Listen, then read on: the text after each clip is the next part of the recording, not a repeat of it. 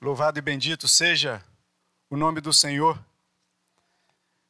que nos trouxe até a Sua presença nessa manhã. Presença bendita, santa e justa. Presença que nos acalenta o coração e que nos dá novidade de vida. E eu convido a igreja nessa hora da palavra a abrir as Escrituras Sagradas no livro de Ruth, momento em que a mocidade escolheu esse belíssimo texto para que andássemos nele nesse agosto do Senhor, agosto de Deus. E coube a mim o capítulo de número 3 de Ruth. São 18 versículos e eu convido você acompanhar a leitura da palavra. Antes, porém, vamos fazer uma oração.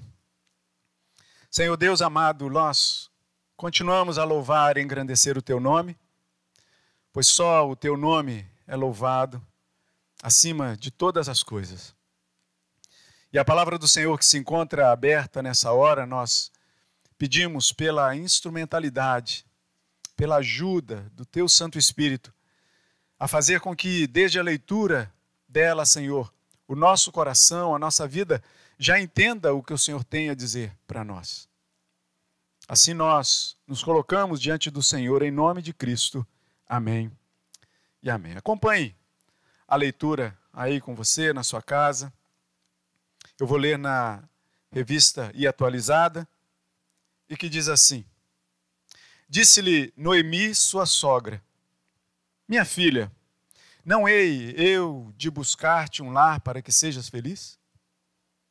Ora, pois, não é Boaz, na companhia de, cuja, de cujas servas estiveste, um dos nossos parentes? Eis que esta noite a limpará a cevada na eira. Banha-te e unge-te, e põe os teus melhores vestidos, e desce a eira Porém, não te des a conhecer ao homem até que tenha acabado de comer e beber.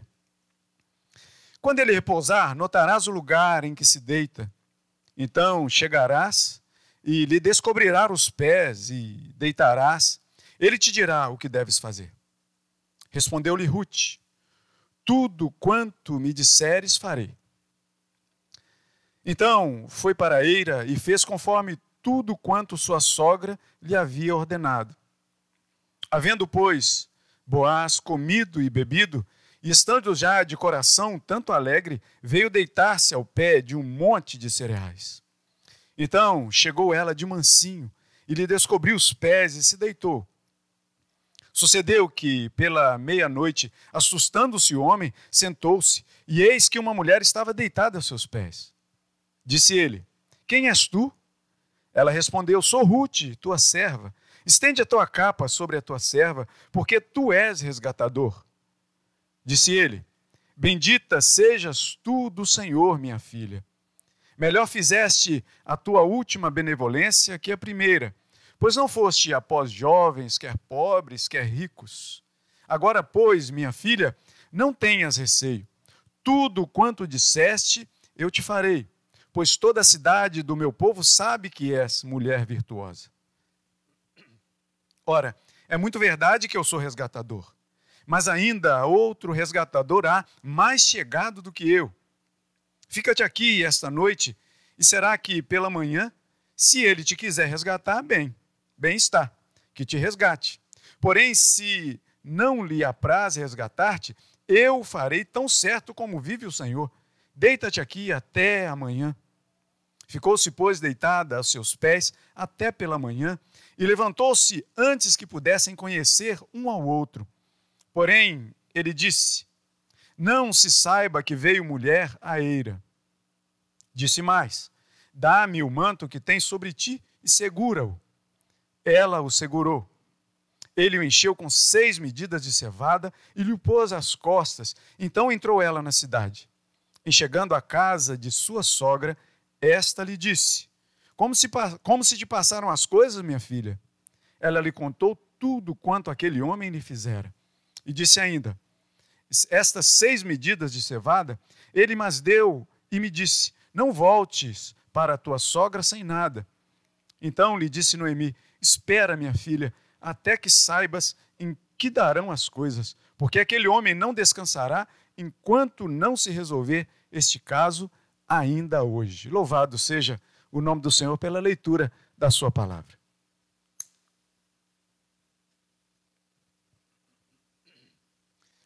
Quando o reverendo Gabriel ele me ligou e, e disse que eu ficaria com, com esse texto, é, e eu me lembro que, e ele lembrou junto comigo, que eu já preguei um sermão no, no primeiro capítulo de Ruth, num aniversário da igreja. E ele, ele falou assim: Rev, eu ficaria muito feliz se você é, pudesse ficar com o capítulo 3. Eu falei assim: ah, diante de um convite desse, a gente não recusa, né? E aí eu comecei a ler o capítulo 3 de Ruth insistentemente, ouvindo do Senhor todo dia, todo dia eu fazia uma leitura desse texto, ia tomando minhas notas e estudando um pouco mais. E aconteceu que esse texto foi ficando na minha cabeça, as partes dele, as coisas que eu pretendia compartilhar com os irmãos sempre pedindo a orientação do Santo Espírito de Deus, para que não fosse eu falando, mas a palavra do Senhor falando aos corações dos irmãos.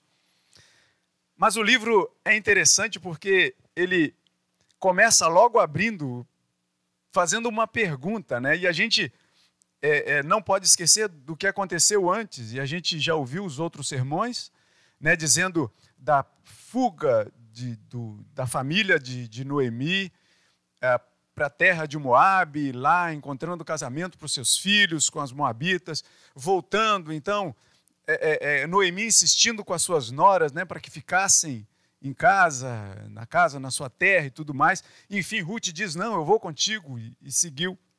E a gente sabe disso.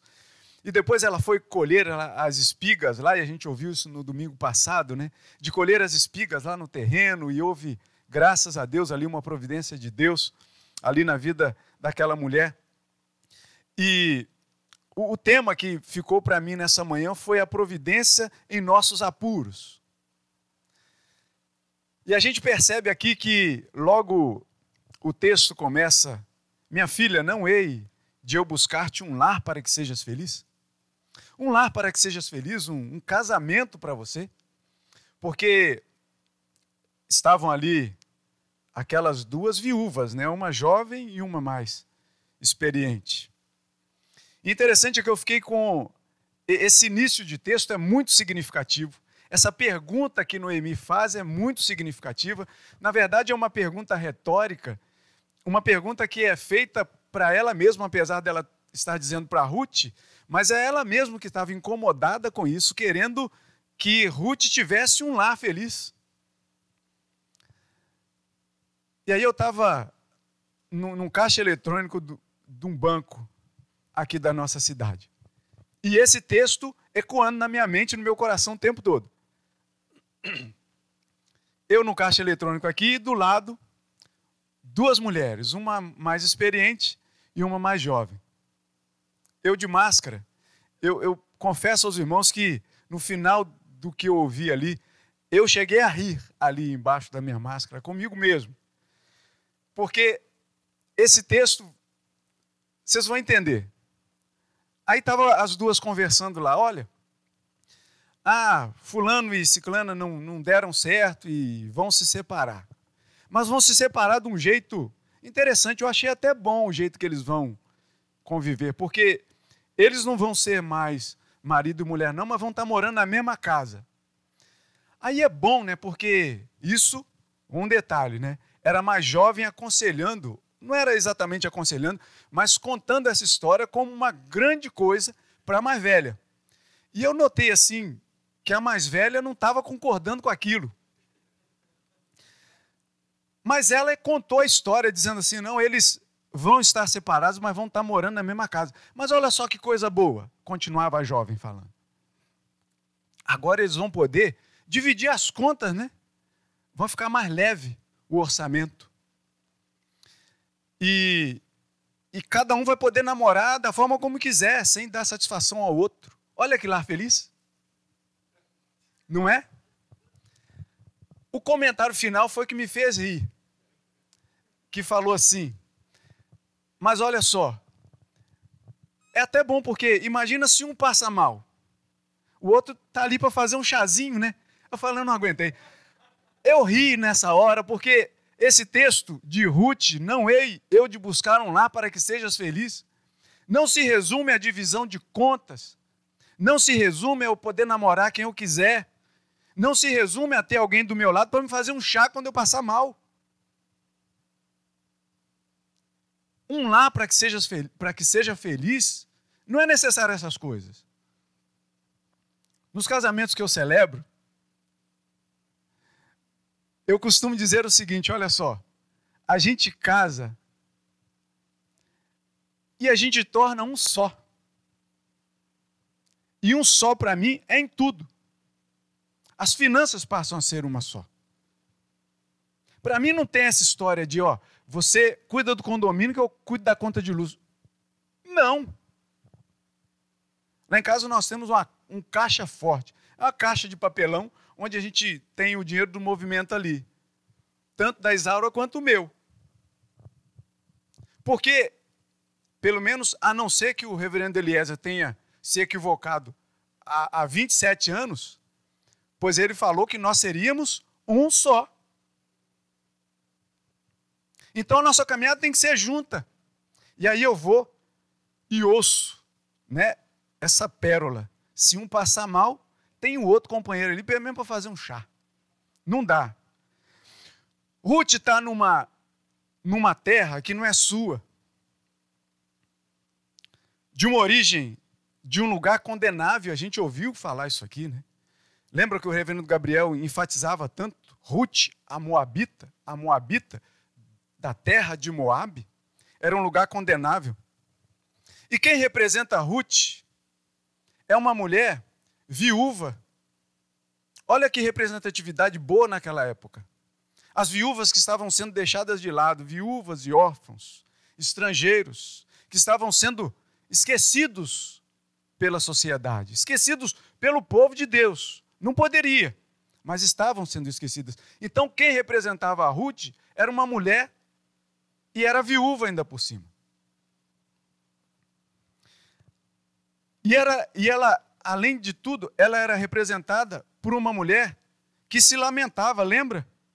Não me chame mais de Tosa, não me chame mais Noemi, mas me chame de Mara, porque agora eu sou amarga. O Senhor só me deu coisa amarga, o Senhor me deu para mastigar ervas amargas, porque afinal de contas eu saí daqui passando fome, fui para outra, outra localidade, mas cheguei ali e encontrei a morte dos meus queridos, do meu marido, dos meus dois filhos. O Senhor me tem dado amargura sobre amargura. Não me chame mais de, ditosa, me chame de amarga, me chame de Mara. Essa mulher é quem representava Ruth.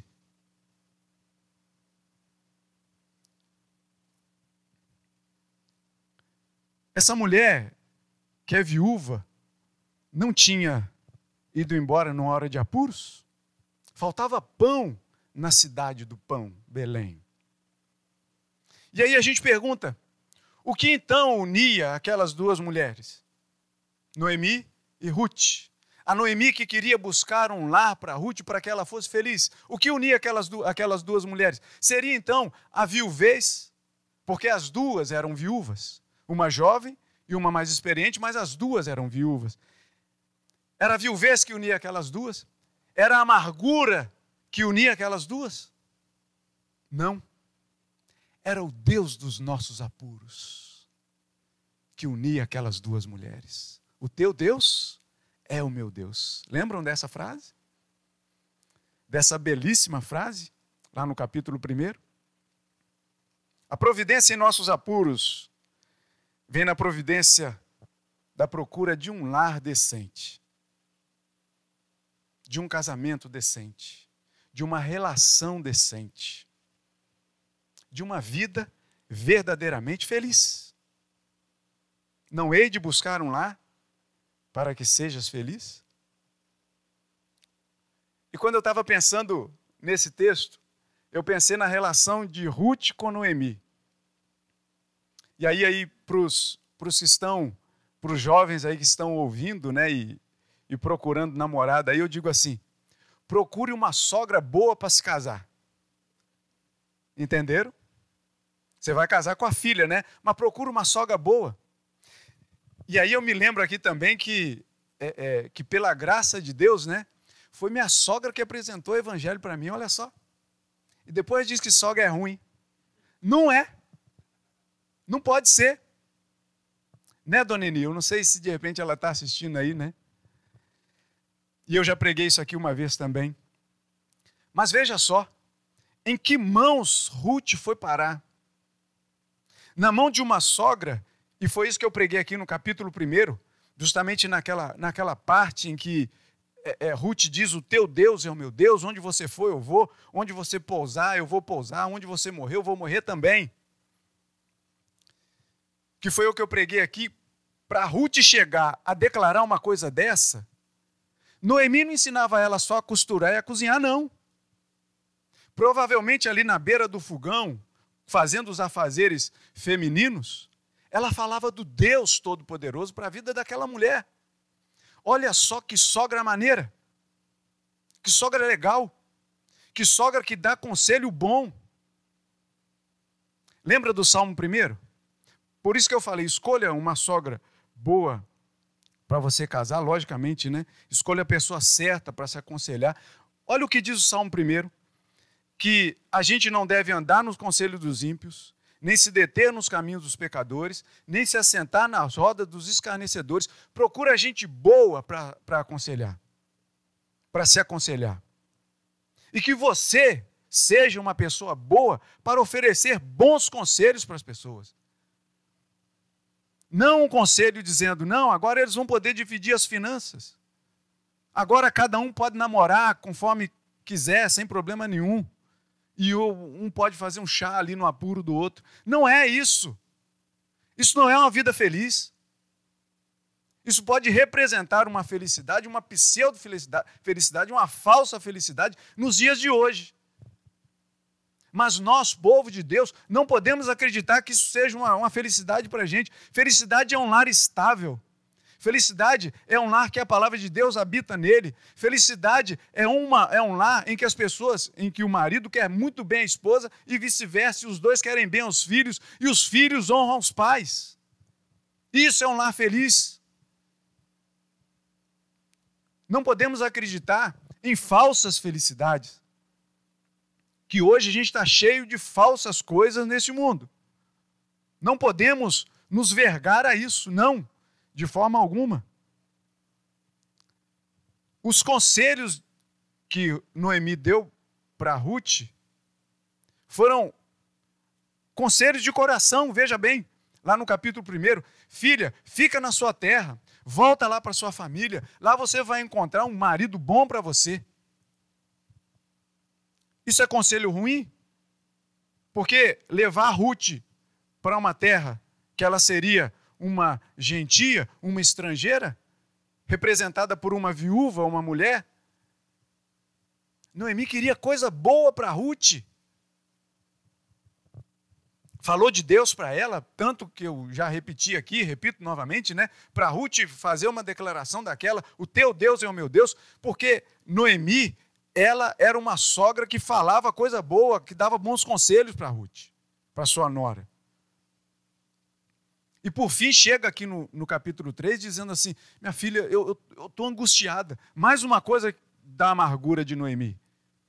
Eu tenho que buscar um lar para que você seja feliz. Ela estava incomodada com isso. Percebem como, como Noemi foi boa para Ruth? Aí quando a gente chega no versículo de número 4, ou melhor, no versículo de número 3 e 4, algumas coisas começam a mexer com a nossa cabeça. E eu vou dizer para você desde já: são coisas de menores importâncias. Coisas de menor importância que você vai entender comigo. Quando Noemi começa a dizer para Ruth assim: Olha, vai lá, minha filha, Boaz não é para quem você foi lá colher espigas? Ele não é nosso parente? Então faz o seguinte: toma um banho, passa perfume, se veste bem e vai para lá. Conselhos experientes. Aí você pode pensar assim: hum, tomar um banho, ficar cheirosa, colocar uma roupa legal, ir lá para perto do homem. Sei não, hein? E o conselho continua dizendo assim: olha só, não se apresenta logo não. Espera ele comer, beber, depois você se deita aos pés dele. Aí você fala, hum, tá. Que conselho, hein, sogra? Tá bom, vamos lá. E no versículo 5, ela, Ruth diz para ela assim: Eu vou fazer tudo que você me disse. Uma relação de confiança, percebe? Relação de confiança. Porque Ruth diz assim: Entendi e vou fazer de acordo com o que a senhora me disse para fazer. A senhora é bom, né? Lá do meu tempo, né? Hoje a gente fala você, né? Mas tudo bem. Não tem problema não. Desde que não falte ao respeito, né? Isso é muito legal. Mas são coisas que que mexem com a nossa cabeça. Essa relação de confiança que Ruth demonstra ali com Noemi me lembrou de uma relação de confiança a maior relação de confiança que nós podemos ter. Quando Jesus, na sua agonia, conversa com Deus, dizendo assim, com o Pai, dizendo assim: Olha, se for possível, passa de mim, mas que a Sua vontade seja feita. Relação de confiança ali na Trindade. E aí, a partir do versículo de número 6, nos diz que Noemi, melhor dizendo, que Ruth chegou lá e começou a fazer tudo de acordo com o que a sua sogra lhe havia ordenado. Mais coisa para mexer para a nossa cabeça. E volta a dizer, e volta a enfatizar, são coisas de menor importância, mas que muitas vezes aguça a nossa mente. Sabe por quê?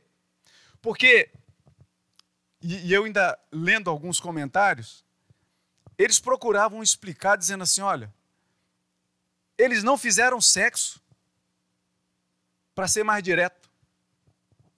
Eles não fizeram. Mas a nossa cabeça fica pensando isso num monte de redemoinho. Pensando assim: ah, botou o melhor vestido, né? Passou um perfumezinho, tomou um banho. Espera ele comer primeiro e beber. Quando ele tiver de coração alegre, você chega perto dele.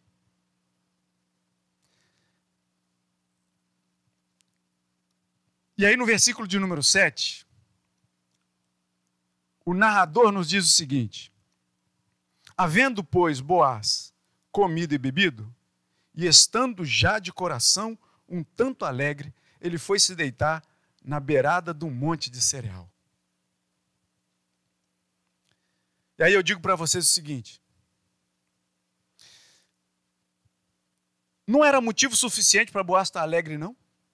De beber uma taça de vinho? Se lembra um pouco da história. O que, que eles tinham acabado de passar? Eles jogavam semente no solo e o solo não brotava. Não dava pão para eles, não dava cevada para eles, não dava trigo para eles.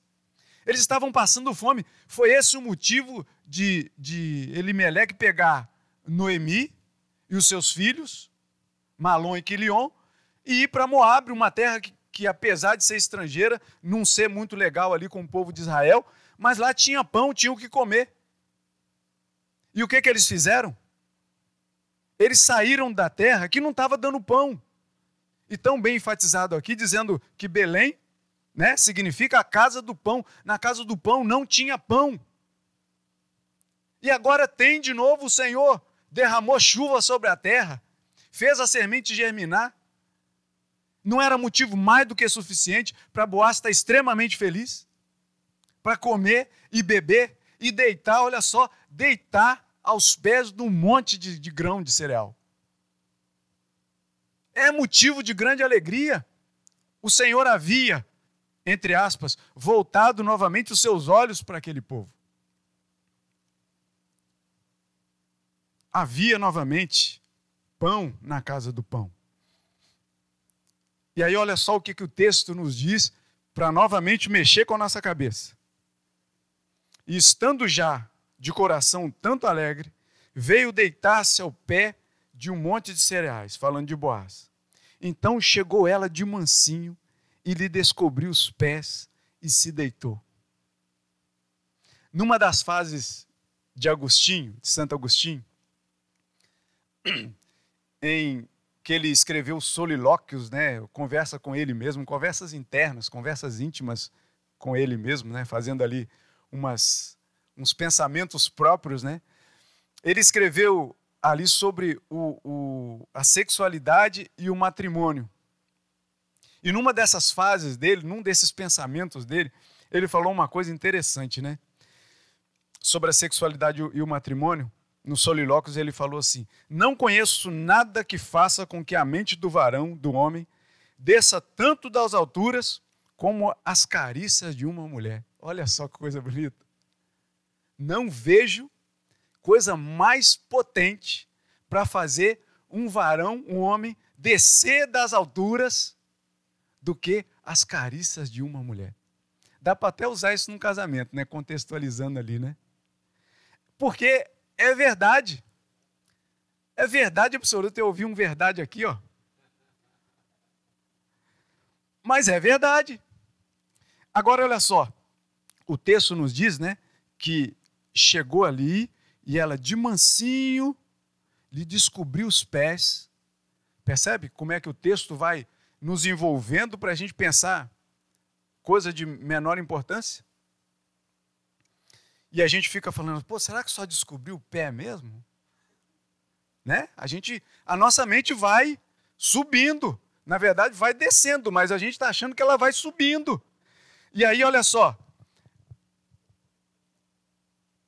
não é o caso, a gente vai ver mais à frente. Sucedeu que pela meia-noite, assustando-se o homem, sentou-se, e eis que uma mulher estava deitada aos seus pés. Versículo 9. Disse ele: Quem és tu? Ela respondeu: Sou Ruth, sua serva. Estende a tua capa sobre a tua serva. Olha só, mais uma, mais um momento aí do texto que a gente vai pensando besteira. Estende a sua capa sobre a sua serva. Se o trecho terminasse aqui, a gente poderia até estar pensando que ela estava falando que estava sentindo frio. Mas o texto continua dizendo o quê? Porque você é resgatador. Ela não estava falando de frio ali, não, para dividir a mesma capa, entrar debaixo da coberta com boas. Não estava dizendo isso, não.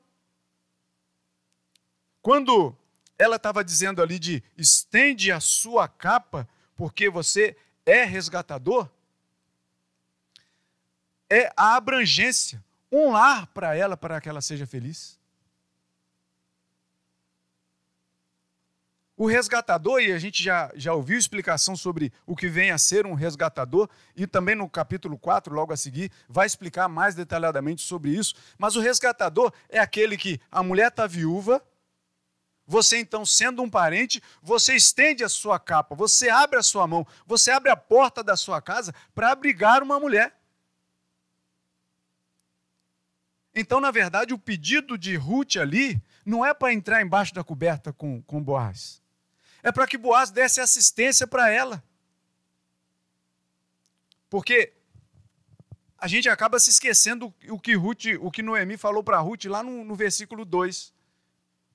Ele não é nosso parente, ele é o nosso resgatador. Vai lá conversar com ele. E vocês se lembram, porque assim, em termos de, de, de capa ser para frio e tudo mais. Vocês se lembram lá do, do cego de Jericó? O cego de Jericó que estava lá ouviu Jesus vindo pelo caminho, aquela multidão caminhando, e ele começou a gritar: Jesus, filho de Davi, tem misericórdia de mim, tem misericórdia de mim, tem misericórdia de mim. E as pessoas, fica calado, fica calado. E eu escrevi uma poesia é, é, é, sobre, sobre esse texto, e que então é, é, Jesus para e chama aquele homem. E os discípulos chegam lá falando assim: ó, tem bom ânimo, ele te chamou. e o cego vai lança a capa para o alto, não quer mais saber da capa. Mas aquele texto ali, ali sim, enquanto de repente a capa tivesse um pouquíssimo valor para todo mundo, para aquele cego era tudo. Era onde ele recebia as ofertas, era onde ele se abrigava do frio, era onde ele estendia para poder dormir. Aquela capa era tudo para ele, mas não é essa capa aqui, entrar debaixo da capa, entrar debaixo do mesmo cobertor de boas. Não é essa questão aqui de Ruth, mas muitas vezes a cabeça do povo fica pensando aqui: será que fez sexo? Será que não fez? Será que não fez mesmo? São coisas de menor importância que tem nesse texto. Mas muitas vezes coisa que povoa, coisa que povoa a nossa cabeça. E aí eu digo para você que a palavra de Deus não é um relato de acobertar casos e coisas. Mas a palavra de Deus é para revelar o reino de Deus aqui na nossa terra. E para revelar também que a nossa mente tem dificuldade de entender muitas coisas desse reino aqui nessa terra. Porque se a gente lê esse texto de Ruth, o capítulo 3, pensando nessas coisas, eu digo para vocês que a Bíblia é muito explícita quando quer dizer coisas sexuais. Querem ver exemplo? Gênesis 16, capítulo 16, versículo 4, falando de Abraão e, e Agar. Lembra que Sara deu a serva, porque Sara não estava tendo filho, deu lá a serva para que, que Abraão fizesse sexo com ela. E a Bíblia diz, apesar de não usar a palavra sexo, diz assim: ele a possuiu e ela concebeu. A outra forma dela ficar grávida se não fosse fazendo sexo? A Bíblia é explícita para poder dizer isso. Em Levítico, capítulo 15, versículo 18, veja só se precisa de, de coisa mais explícita do que essa aqui. Fala, Levítico é o livro das leis, né? Que diz assim: olha, se um homem coabitar com mulher e tiver emissão do sêmen, ambos se banharão em água e serão imundos até a tarde. Está bem explícito? A Bíblia é explícita.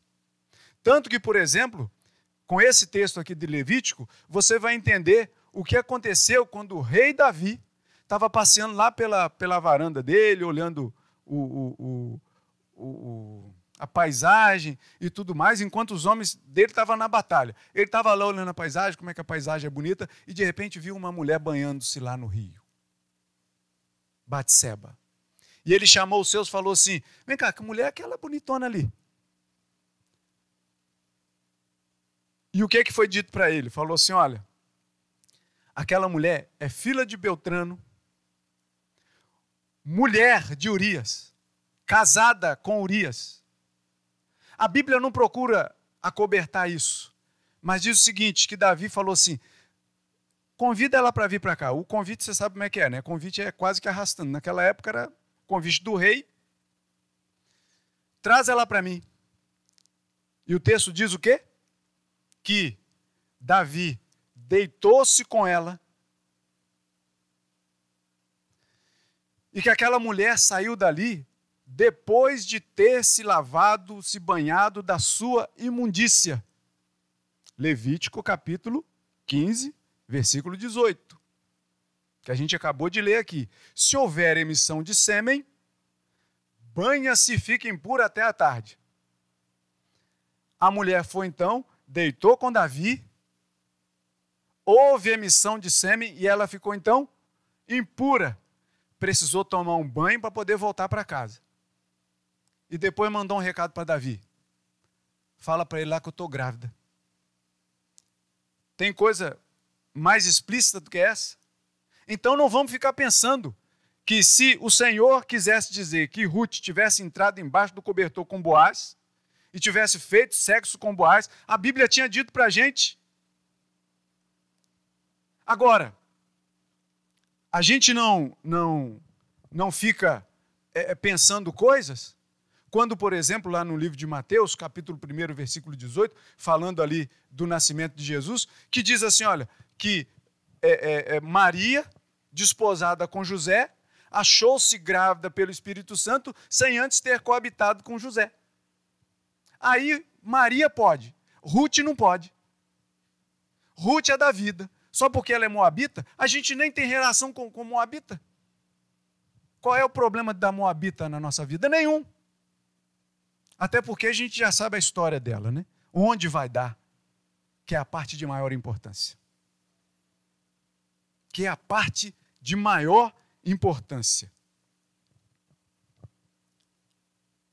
Versículo 12. Ora, é muito verdade que eu sou resgatador, mas ainda outro resgatador há, mais chegado do que eu. Fica-te aqui esta noite, será que pela manhã, se ele quiser te resgatar, bem será. Que te resgate. Porém, se não quiser, eu farei, tão certo como vive o Senhor. Deita-te aqui até amanhã. E ela ficou deitada a seus pés até pela manhã e levantou-se antes que pudessem conhecer um ao outro. Fechamos? Tranquilo? Então está dizendo aqui que Ruth, ela foi decente, recebeu um conselho decente da sua sogra, Noemi, dizendo assim: ó, você vai se banhar, vai ficar cheirosa, vai, vai se vestir bem, mas olha só, não se dê a conhecer, não entre embaixo da coberta com Boaz, não faça sexo com ele, fora de hora, não faça, espere o momento certo. Isso é uma sogra verdadeira. Uma sogra que sabe aconselhar. Daí eu vou desdobrar. Uma avó que sabe aconselhar, uma mãe que sabe aconselhar, um pai que sabe aconselhar.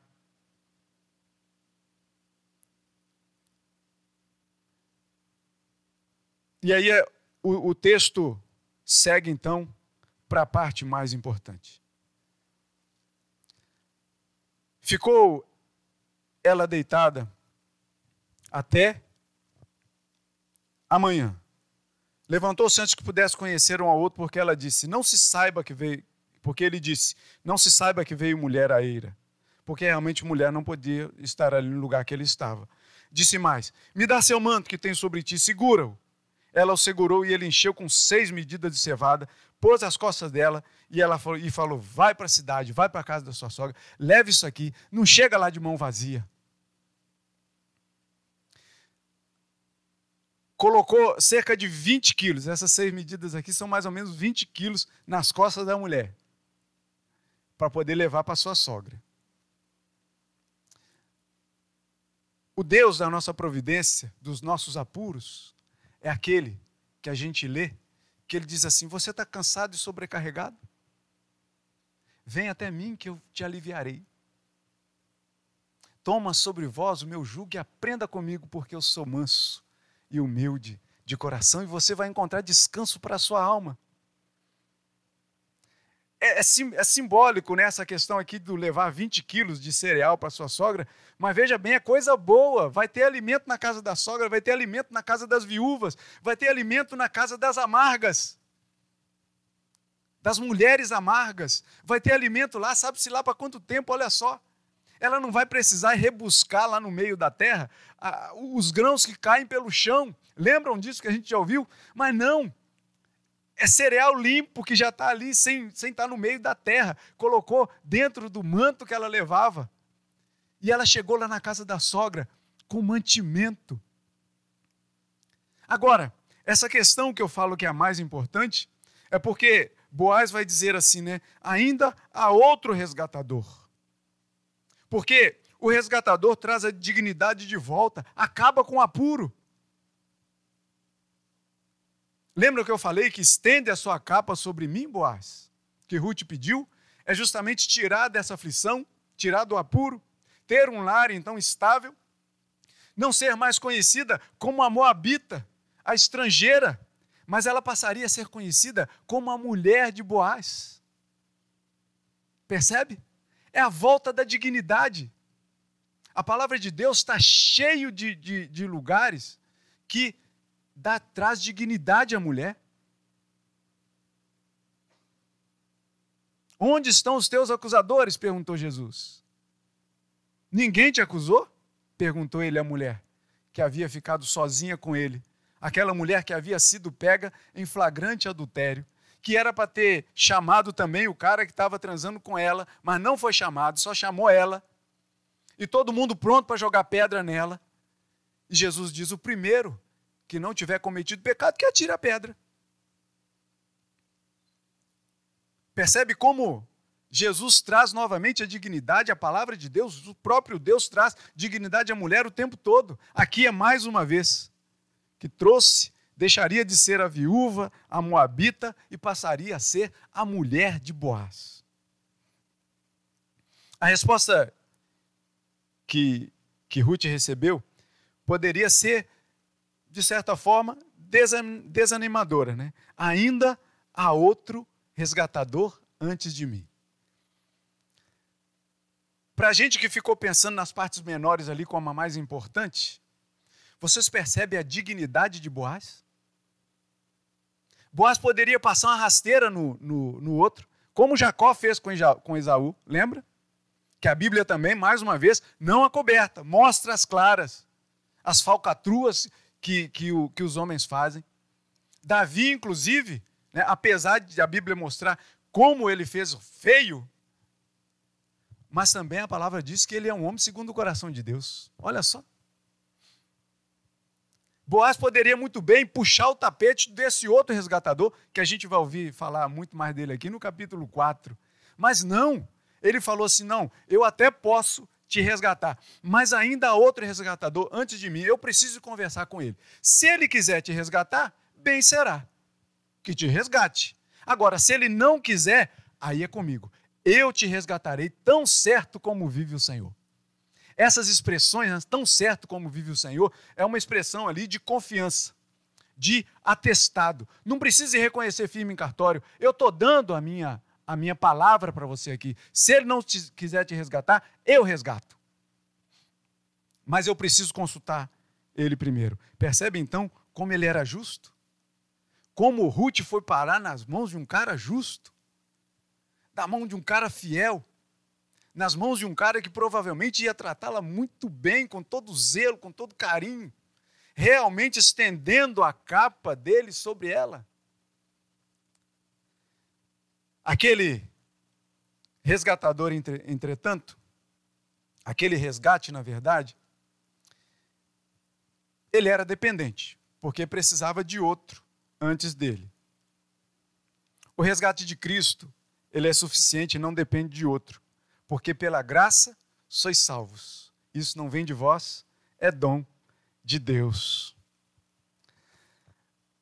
O versículo de número 14, a gente já falou extensivamente sobre isso aqui, né? Deitou-se ali sem precisar conhecer um ao outro. Vamos em frente. Para as partes de maior importância. No, no versículo 15, dá o manto que eu vou encher aqui de grãos.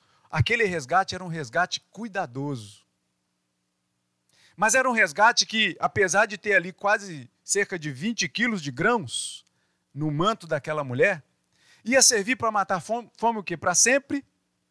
Aquele negócio ele ia render, ia render, ia render o tempo todo e elas não precisariam mais de comida, não ia acabar. Mas aí a gente tem o verdadeiro resgate daquele que diz que é o pão da vida. Aquele que diz que é a água que mata a sede e que disse para aquela mulher lá na, na beira do poço, né? Se você beber da verdadeira água, você nunca mais vai ter sede. É um resgate que é eterno. 20 quilos de grãos dá para um tempo, mas Cristo é o verdadeiro resgate de que nós precisamos, aquele resgate que mata mais do que a nossa fome no sufoco ali de uma fome temporal. Aquele resgate era temporal, mas o resgate de Cristo é para a vida eterna. Veja só se essa não é a parte mais importante de a gente pensar. Qual era o sufoco de Ruth? Qual era o sufoco de Noemi? O Deus dos nossos apuros passou na vida delas. Aquele resgate que aconteceu ali com Boaz, né, e a gente vai ver, volta a dizer mais, de forma mais pormenorizada, no capítulo de número 4, é temporal. Se viu para aquela hora. E as gerações se passaram. Noemi morreu. Ruth morreu. E não se deram conta do que nós sabemos hoje. Quando a gente lê a genealogia de Jesus. O resgate para a vida eterna que está em Cristo Jesus.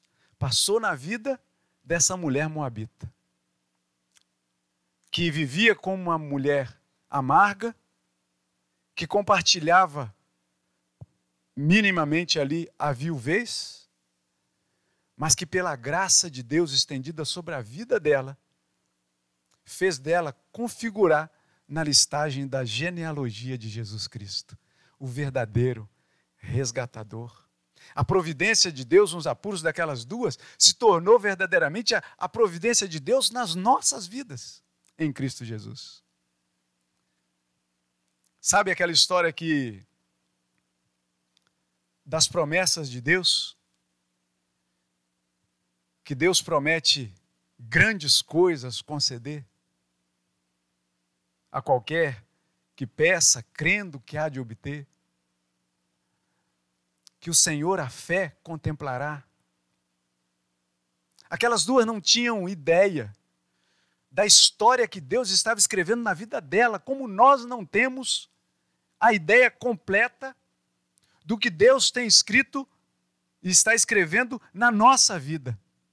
Mas viva hoje uma vida para Deus. Viva hoje uma vida para Cristo Jesus.